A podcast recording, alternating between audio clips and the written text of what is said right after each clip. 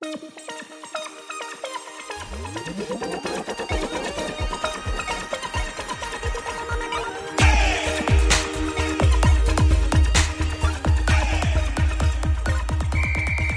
家好，这里是荔枝 FM 四八二五八六，我是每天都会三省吾身的洞洞哥。我每天都会问自己三个问题：早上吃什么？中午吃什么？晚上又吃什么？以前在学校的时候，都是室友吃什么我就吃什么。然后前段时间放假在家，我就懵逼了，我不知道应该吃点什么。但是我却从来没有停下我勤劳的嘴巴。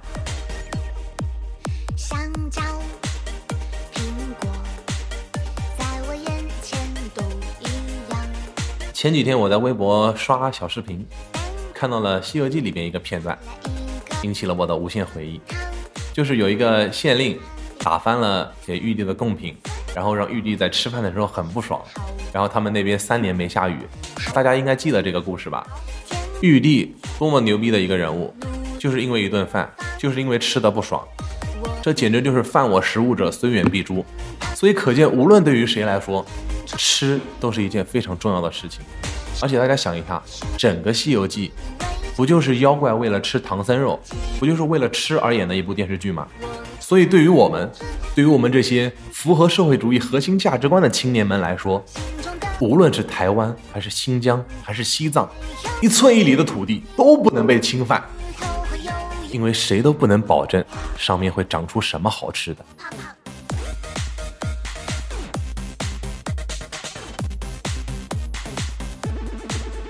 我们回顾一下历史吧，在中国几千年的历史中，没有什么是不能用一顿吃的解决掉的。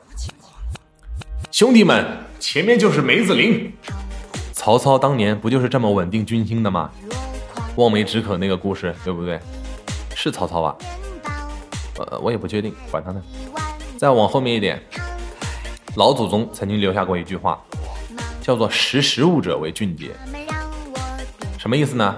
就是你可以没有吃过，但是你看到这样食物，你一定要认识，要知道怎么做才好吃，这样才能算是一个才智杰出的人。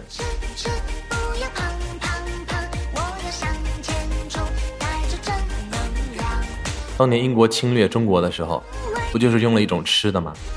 叫鸦片嘛，才打开中国国门的嘛。就像现在中国用辣条走向世界一样，我们来讲讲伟人吧。神农李时珍，大家都知道，不就是靠吃才写出《本草纲目》的吗？所以说，这个世界发展第一靠懒人，第二就是靠吃货。我忽然想起一个段子：阿姨，你在熬什么呀？好香啊，可不可以喝啊？阿姨说这是中药。啊，那我少喝一点好不好？啊，你开心就好了。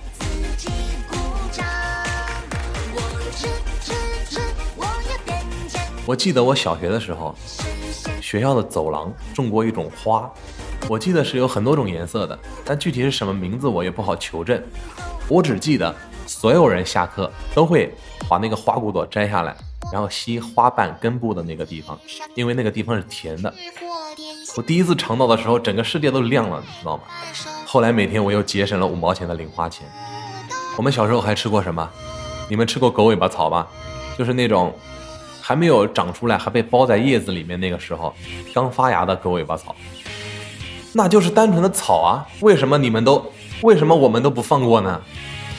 还有那些野果，像什么桑枣啊、槐花呀，还有什么更多不知名的野草野果，真的感觉什么都能吃，好像确实没有什么不能吃的呀。在我们吃货眼里，只有好吃和不好吃的区别。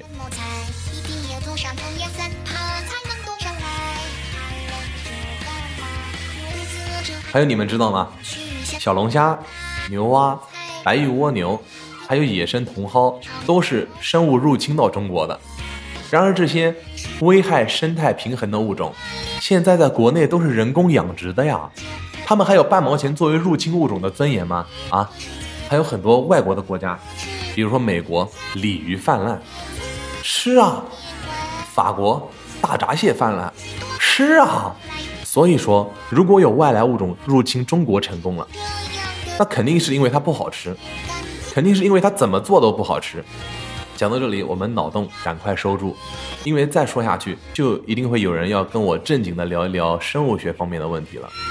我知道吃货拯救不了世界，好，话题截止。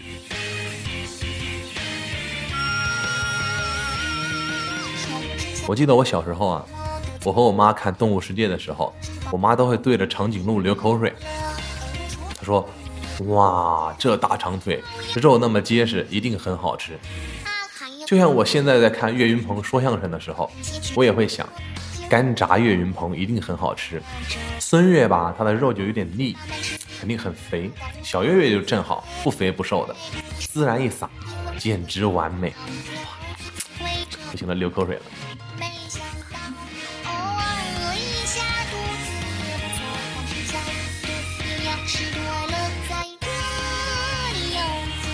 我相信你们还听说过庆功宴、升学宴、婚宴以及各种以吃为主的聚会，这都是很正常的。现在小学的时候，我们春游不就是换个春意盎然的地方去吃零食吗？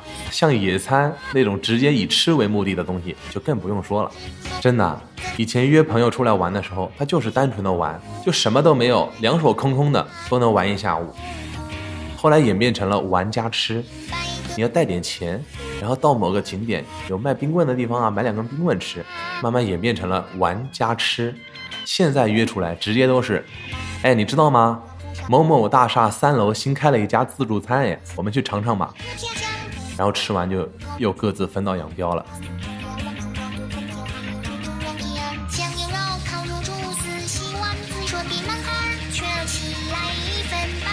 我们到底有多喜欢吃？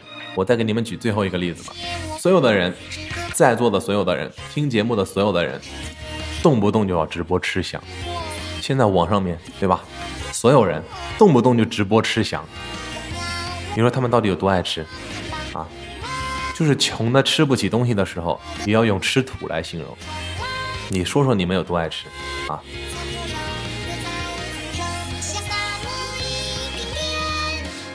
那么这期节目呢，给大家留一个互动的话题，就是有什么东西是你真正不吃的？你为什么不吃它？请大家在评论区留言。喜欢我，请订阅我。擦狼黑，么么哒。